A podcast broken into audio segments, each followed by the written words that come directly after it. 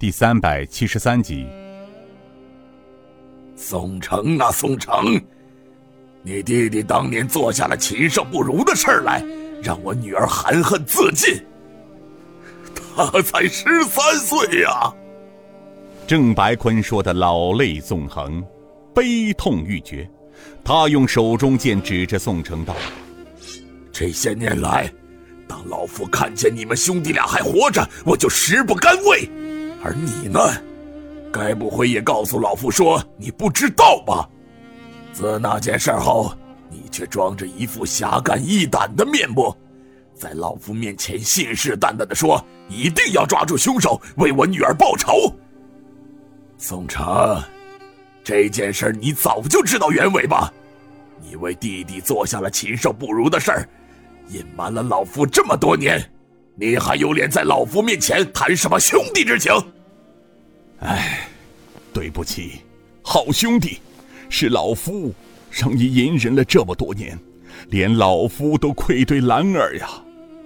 哎，宋城，其实那件事你知道，对吧？宋城狞笑道。你闭嘴！老贼，知道又怎么样？不知道又怎么样？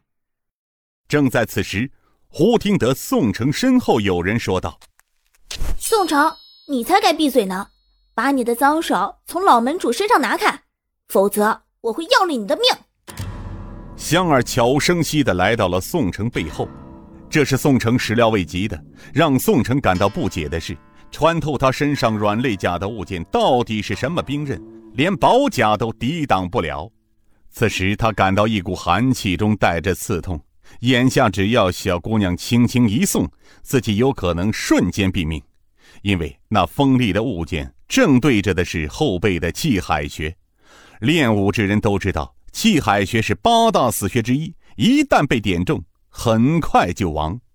大惊失色下的宋城惊恐的道。哎呦，小姑奶奶，你别乱来呀！好，我我我退开，你你你别乱动啊！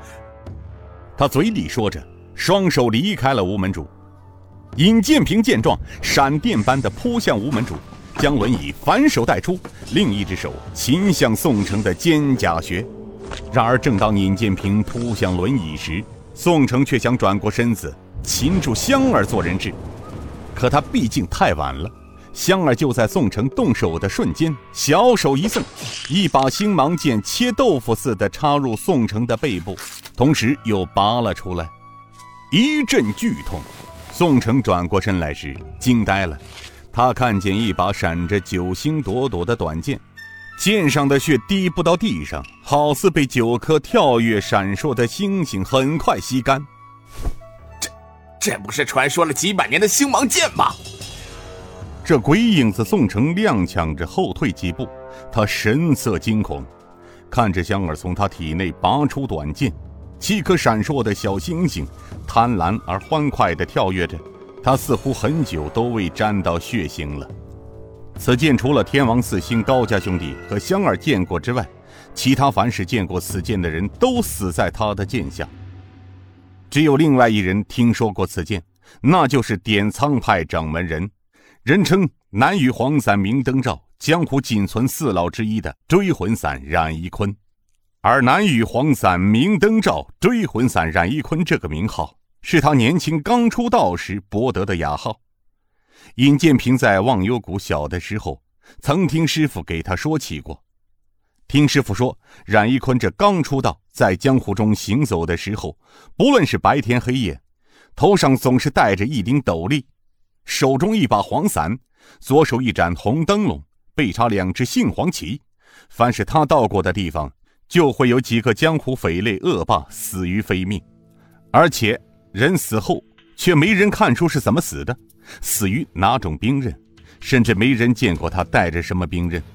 他嫉恶如仇，打抱不平，这武功又高，专捡这江湖上名声狼藉的人下手。而这些人又与他非敌非仇，甚至连面都没见过，独自一人，冷不丁忽然出现在猎杀目标的眼前。当被猎杀的人发现的时候，已经变成死人了。其武功怪异莫测。有人说他手中的灯笼是为那些死了的人照路，也有的人说他左手撑着的黄伞是吸人魂魄的。追魂伞这个雅号，就是从那个时候传遍了江湖。冉一坤在中原历练了十多年后就消失了。关于他什么时候悄然离开中原，回到滇西，并创建了点苍派，这些传奇的色彩，除了残剑门主郑天明，没有别人知道。但追魂散冉一坤的大名却流传数十年，都把他传为神话般的人物。此书不再言表。追魂散冉一坤大叫一声：“ 这不是传说了几百年之久的星芒剑吗？”由于冉一坤惊呼出了星芒剑的名字，宋城死前终于知道了这把能杀死自己的剑是什么剑。他扬身倒地的时候，闭上了双眼。